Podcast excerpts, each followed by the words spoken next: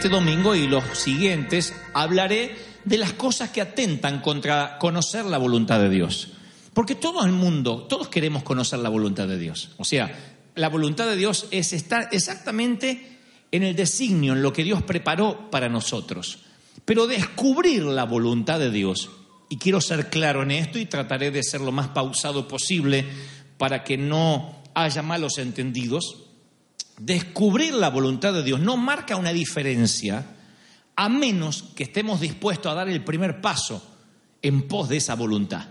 Dios no, no es una cuestión solo de revelación divina, sino también de esfuerzos.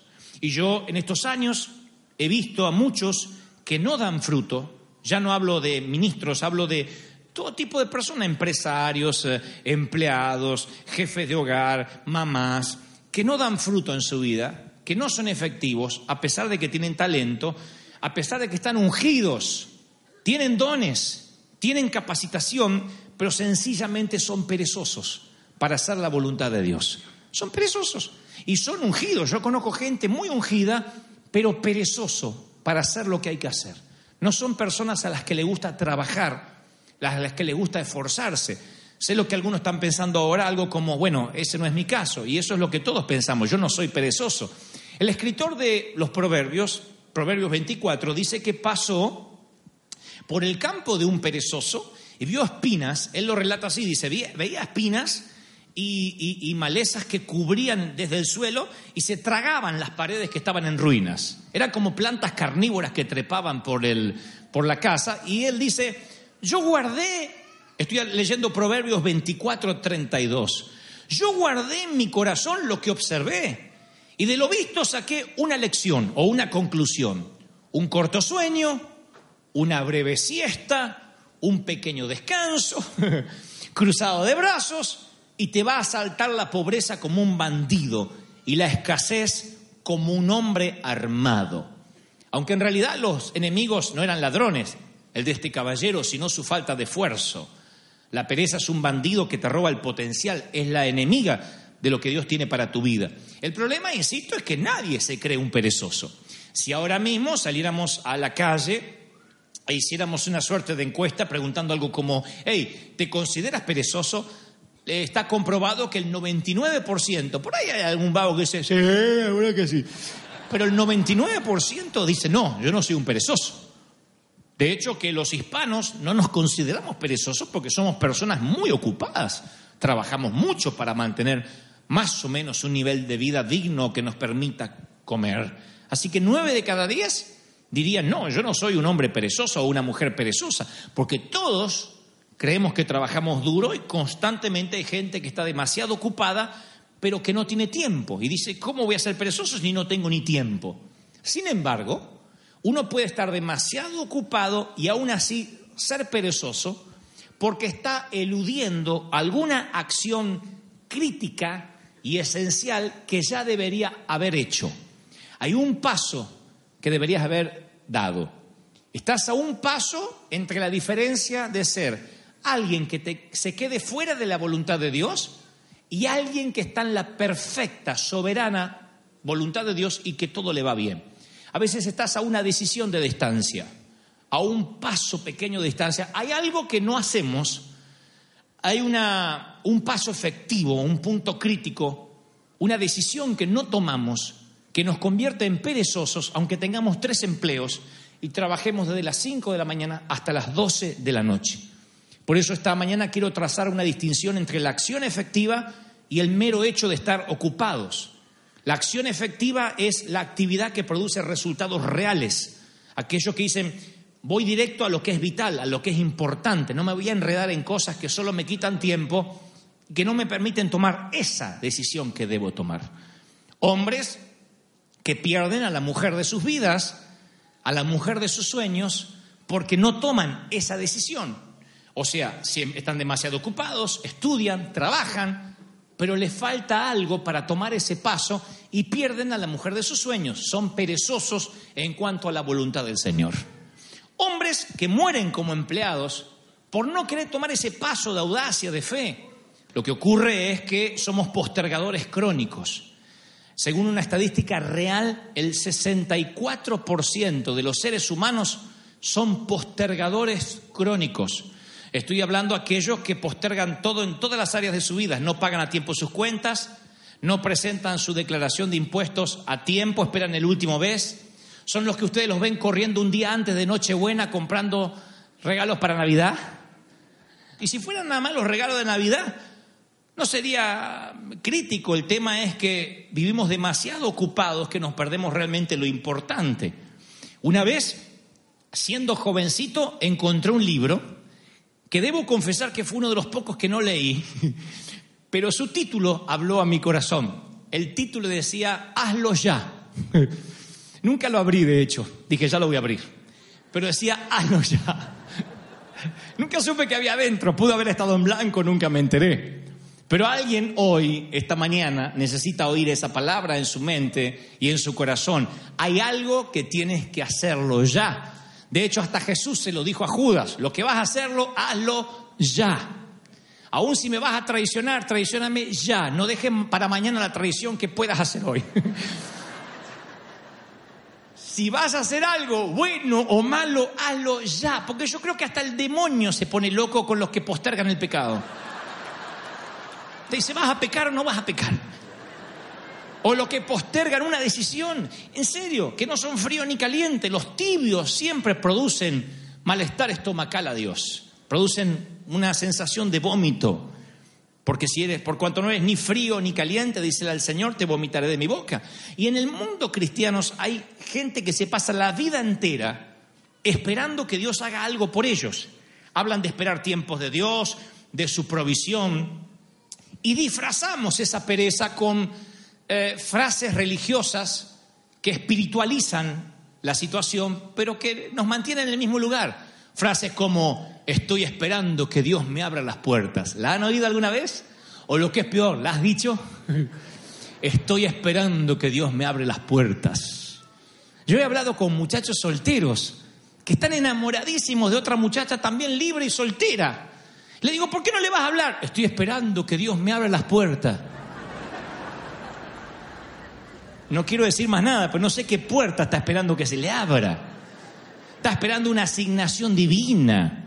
Está esperando que Dios diga, ¡Oh! y le entregue la rubia ahí, tómala, hijo. Oh, gracias, Padre, por la confirmación. No va a pasar eso. Y ese espíritu de estupidez religiosa es lo que ha hecho que haya tantos solteros, tanta gente sola, no porque no haya, no haya personas a las cuales uno se pueda enamorar. Porque yo siempre que hablo con solteros dicen, en la iglesia no hay nadie, no hay nadie, no hay nadie para mí. No, no es que no hay nadie, estás esperando que venga un príncipe, te rescate, te agarre, te lleve así en anda. Y eso no va a ocurrir si no tomas una actitud invasiva en la vida, ya seas dama o mujer. Porque como va la vida, los muchachos necesitan que le peguen dos, tres cachetazos y le digan, desgraciado, ¿cuándo me vas a hablar? En las finanzas, en el ministerio, estamos esperando una asignación divina, esperando que las puertas se abran. E insisto, la voluntad de Dios, descubrirla, no lo es todo.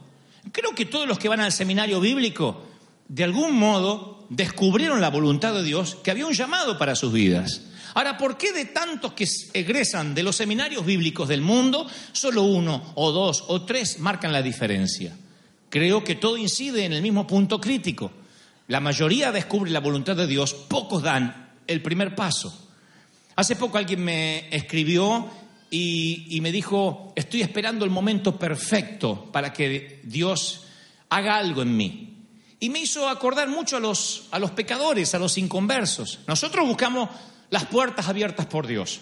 Los inconversos buscan el momento ideal y ya sea para pecadores o santos, nunca llega el momento perfecto. Por eso la Biblia dice, el que mira el viento, el que observa el viento, no sembrará. El que mira las nubes tampoco cosechará. Tienes que mirar el arado, no puedes estar esperando el clima ideal para sembrar porque nunca vas a cosechar. No hay un momento ideal para casarte. Aquellos que dicen, yo me gusta hacer las cosas con excelencia. Quiero mi casa, mi auto, mi perro y después busco esposa. Te vas a casar con el perro porque no vas a conseguir esposa. No podemos esperar el momento ideal. Yo no pude esperar el momento ideal para empezar a predicar. Lo hice de manera audaz, eh, torpe, si se quiere, con muchos errores, eh, tenía muchos mm, tics, muchos, este, muchas cosas de las cuales hoy me avergüenzo, pero digo, si yo no me hubiese abierto paso en el mundo de los predicadores, allá cuando tenía veintitantos años, hoy no estaría predicándole a ustedes, por ejemplo. Uno no puede decir cuando yo no tenga vergüenza, cuando sea perfecto y no me equivoque voy a emprender. Porque los que se preparan toda la vida y no dan el primer paso, generalmente, aunque estén en el camino correcto, son atropellados por otros que sí dan el primer paso y se atreven a hacer lo que otros no pueden. Si quieres que Dios abra los mares para ti, pero ni siquiera te acercas para mojarte la punta del pie, entonces tengo que decirte, vives en un mundo de fantasía.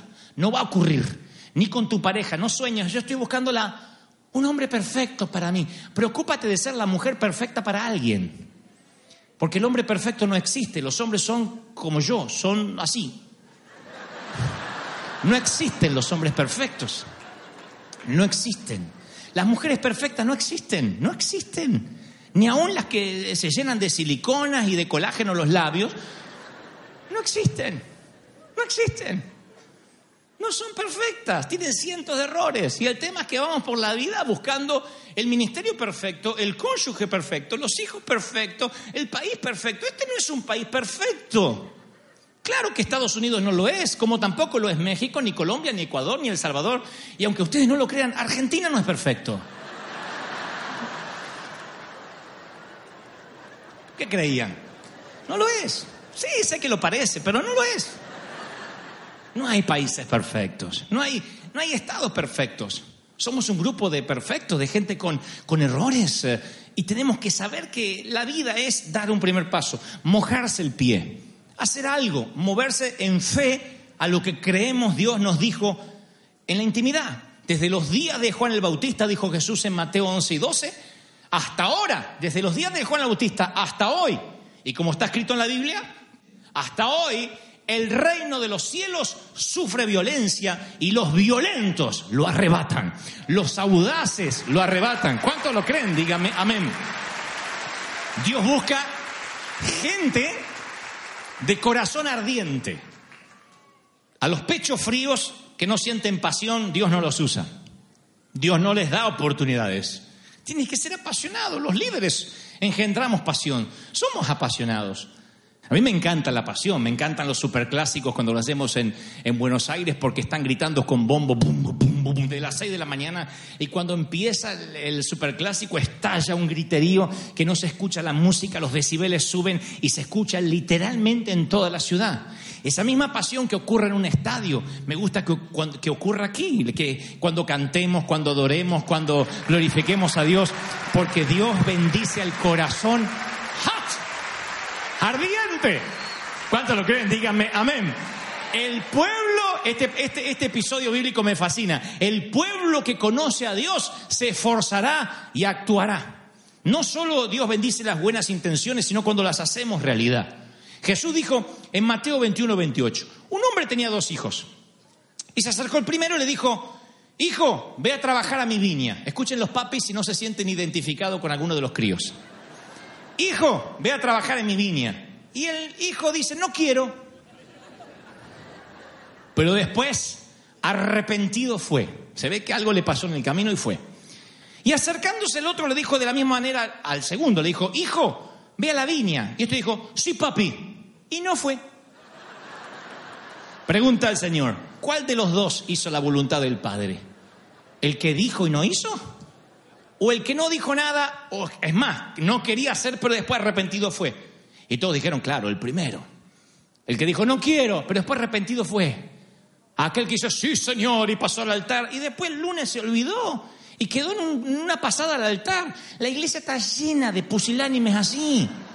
Yo no, puedo entender en la vida cuando alguien vive en silencio aquello que debería hacer, porque es clara la moraleja de esta historia. No bastan las intenciones y las promesas vacías. Dios busca mujeres y hombres de acción. River Church somos una iglesia de acción, ¿sí o no? Dígame amén. Gente que hace, gente que emprende. Sed hacedores de la palabra y no tan solamente oidores. Y cuando lleguemos allá al cielo, el Señor dirá, bien hecho, siervo fiel. ¿Se recuerdan, sí o no? Pero no sé quién tiró la doctrina por ahí. No, es que no somos salvos por obras. Y eso nos justificó de no tener que amar, de no tener que involucrarnos en la ciudad, de no tener que predicar. Y claro, no somos salvos por obra porque somos salvos por la sangre de Jesucristo, pero no dice la Biblia que tengamos que ser perezosos. Reinhard Bunke, el famoso evangelista alemán que predicó tanto tiempo en África, dijo, Dios te puede levantar del, del pozo más profundo, pero nunca te levantará de la mecedora. Tienes que hacerlo tú. Él puede quitarte del pozo, pero no de la mecedora. Y hay gente que se sienta en la mecedora, su, su, porque claro, la mecedora, no tengo una mecedora acá, claro, pero la mecedora, ustedes saben lo que es, en, Argentina se llama hamacas paraguayas, donde uno se pone, y las, abuelas estaban todo el día así tejiendo y cosiendo, y de repente se quedaban dormidas así. La mecedora se seguía moviendo y yo estaba así. Mi mamá tenía la televisión prendida, yo cambiaba de canal y decía, no me cambie, estoy mirando. Si no está mirando, sí, yo escucho. Bueno, esa es la actitud, ¿la ven? Bueno, la actitud de mecedora espiritual se ve hasta en la forma de caminar en algunos creyentes. Están como, Padre Celestial, tócame, Señor. El Señor no los va a tocar, porque si los toca, ya de paso los aplasta, porque dice, ya que está, los aplasta. Entonces, como te tiene mucho amor, no te toca. Pero van por la vida así, ven Yo los veo a los muchachotes de 44 años, solteros. 44 el niño, 44. Hace poco uno, y digo 44 porque hace poco hablé con uno. Le digo, ¿cuándo te vas a casar? Dice, sí, lo que pasa es que me cuesta mucho, viste, dejar la comodidad de mamá. 44. Yo voy a orar que Dios se lleve la mamá, en serio.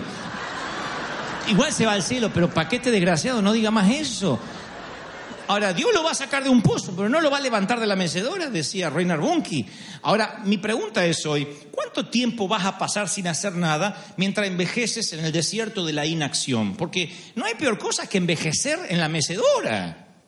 Que, que la vida nos sorprenda envejeciendo trabajando, esforzando, criando hijos, como prediqué el domingo pasado. Que, la, que la, vida te sorprenda emprendiendo, mira lo que le digo, intentando hacer la voluntad de Dios. Una vez le dije a un predicador, ¿cómo sé que realmente Dios a veces me llama a bajar de la barca y a veces no me llama y me bajé y me hundí? Y él me dijo, no importa, prefiero, el Señor prefiere que te equivoques. Habiendo creído que te llamó, a que estés arriba de la barca pidiendo 40 reconfirmaciones. Le digo, y si bajo y Dios no me llamó y me hundo, no importa, por misericordia, Dios te va a levantar del agua, pero Dios va a decir, acá tengo a alguien con corazón ardiente que cree, hasta cree escucharme. Se juega por lo que cree.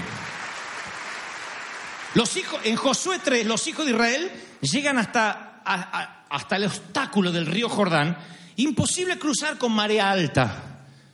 Entonces, si hoy los aconsejara a alguien de nuestros seminarios bíblicos, les diría, esperen, no nos movamos hasta que Dios nos abra una puerta.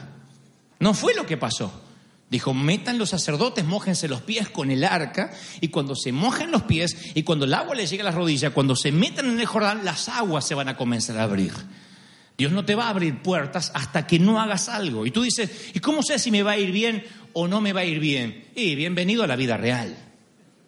David ve un gigante desafiando a los eh, escuadrones de Israel. Él pudo haber dicho, bueno, ok, está el gigante, voy a enfrentarlo, denme un par de meses para entrenar junto a Ítalo, los músculos, y luego vengo. o pudo haber dicho, hagamos una cadena de oración para que Dios elimine al gigante. O qué tal, levantemos firmas por discriminación religiosa de parte del filisteo. Él dijo, hey, está desafiando los escuadrones del Dios viviente, déjenme pelear con él. Ya, requiere una orden inmediata, no voy a negociar. Yo no voy a tomarme mi tiempo, esto requiere una acción inmediata. ¿Pudo haber salido mal? Claro que pudo haber sido mal. La historia pudo haber terminado y el muchacho fue aplastado por el gigante y él dijo, ahora mándeme en otro. Pero ¿qué tal si esa decisión inmediata cambiaba su destino? ¿Qué tal si la decisión de decapitar al gigante no solo cambiaba su destino, sino el destino de toda la nación? ¿Qué tal si del linaje de David nacería luego el Mesías años después? ¿Qué tal si hay todo un plan universal, grandioso, más grande que tú mismo, que tú puedes detener por no tomar esa acción inmediata? Por creer que Dios te abra las puertas, que Dios allá en el camino, que primero Dios te abra las aguas. Por eso digo que la pereza es un ladrón que te roba lo mejor que Dios tiene para tu vida. El talento no puede sustituir la acción. La unción no puede sustituir la acción. La, eh, eh, oración no puede sustituir la acción. La acción es hacer, es levantarse, es emprender, es trabajar, es esforzarse, es transpirar. Y alguien necesita oír esto esta mañana. ¿Cuántos lo reciben? Dice, dígame amén.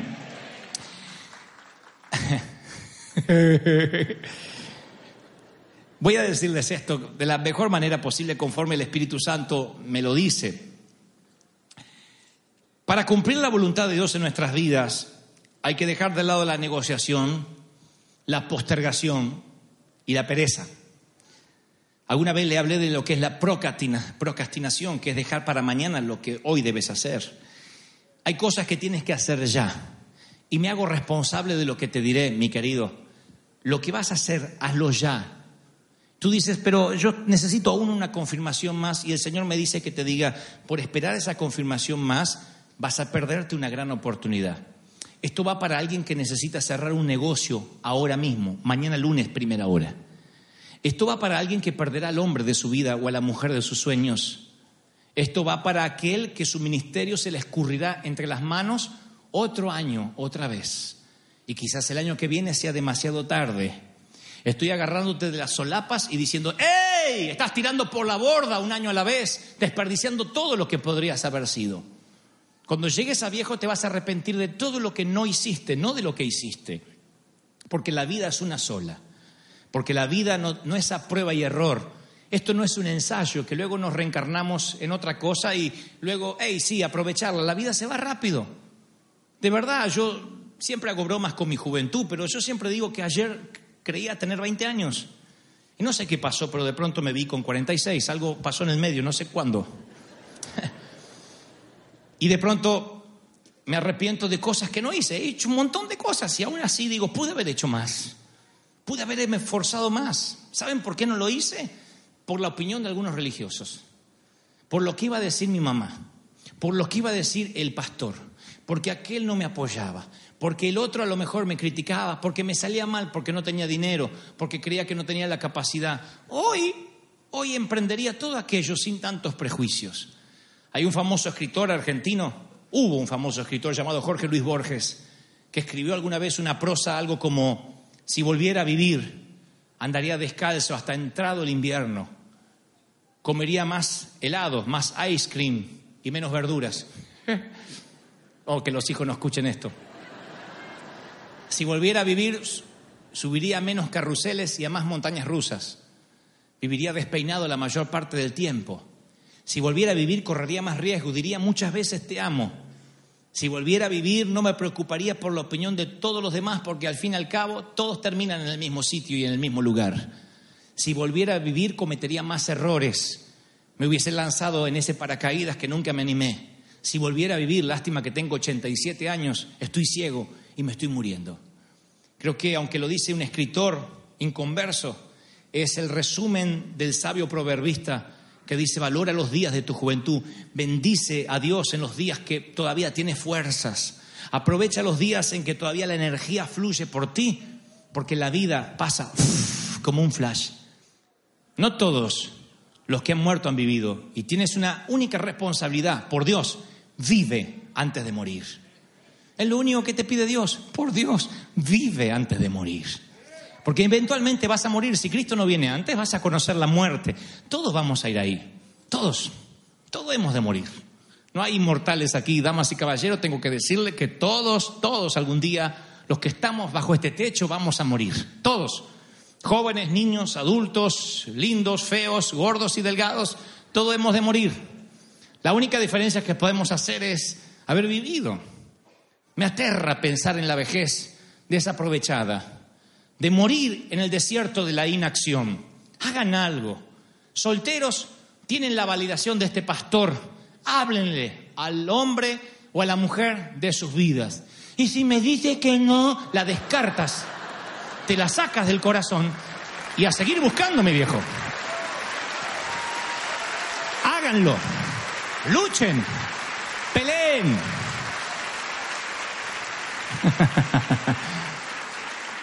ve por ese empleo, ve por el aumento.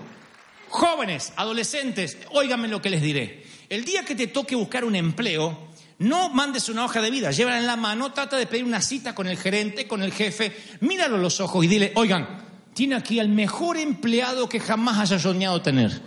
No diga cuánto voy a ganar, espera que trabaje para usted, gratis, un día, dos días, una semana, lo que pueda aguantar, y luego nos sentaremos aquí y hablaremos de mi salario. Esa fue siempre mi forma de pedir empleo. Le decía, no, no, no, no, no, no, ponga un valor a lo que vale mi hora, deje que yo sea imprescindible. ¡Wow! Y salía con una audacia que solo me daba el Espíritu Santo. Esa audacia fue la que me permitió tener un corazón ardiente y no esperar que los caminos se allanaran, sino emprender.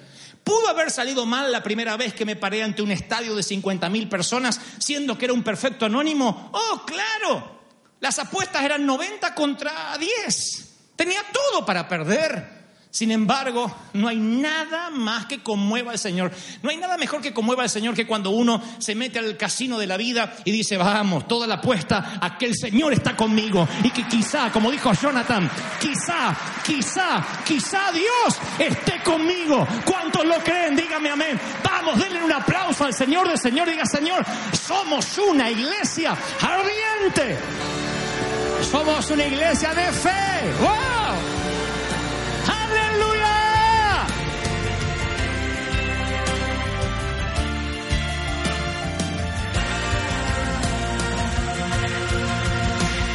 gloria de su nombre.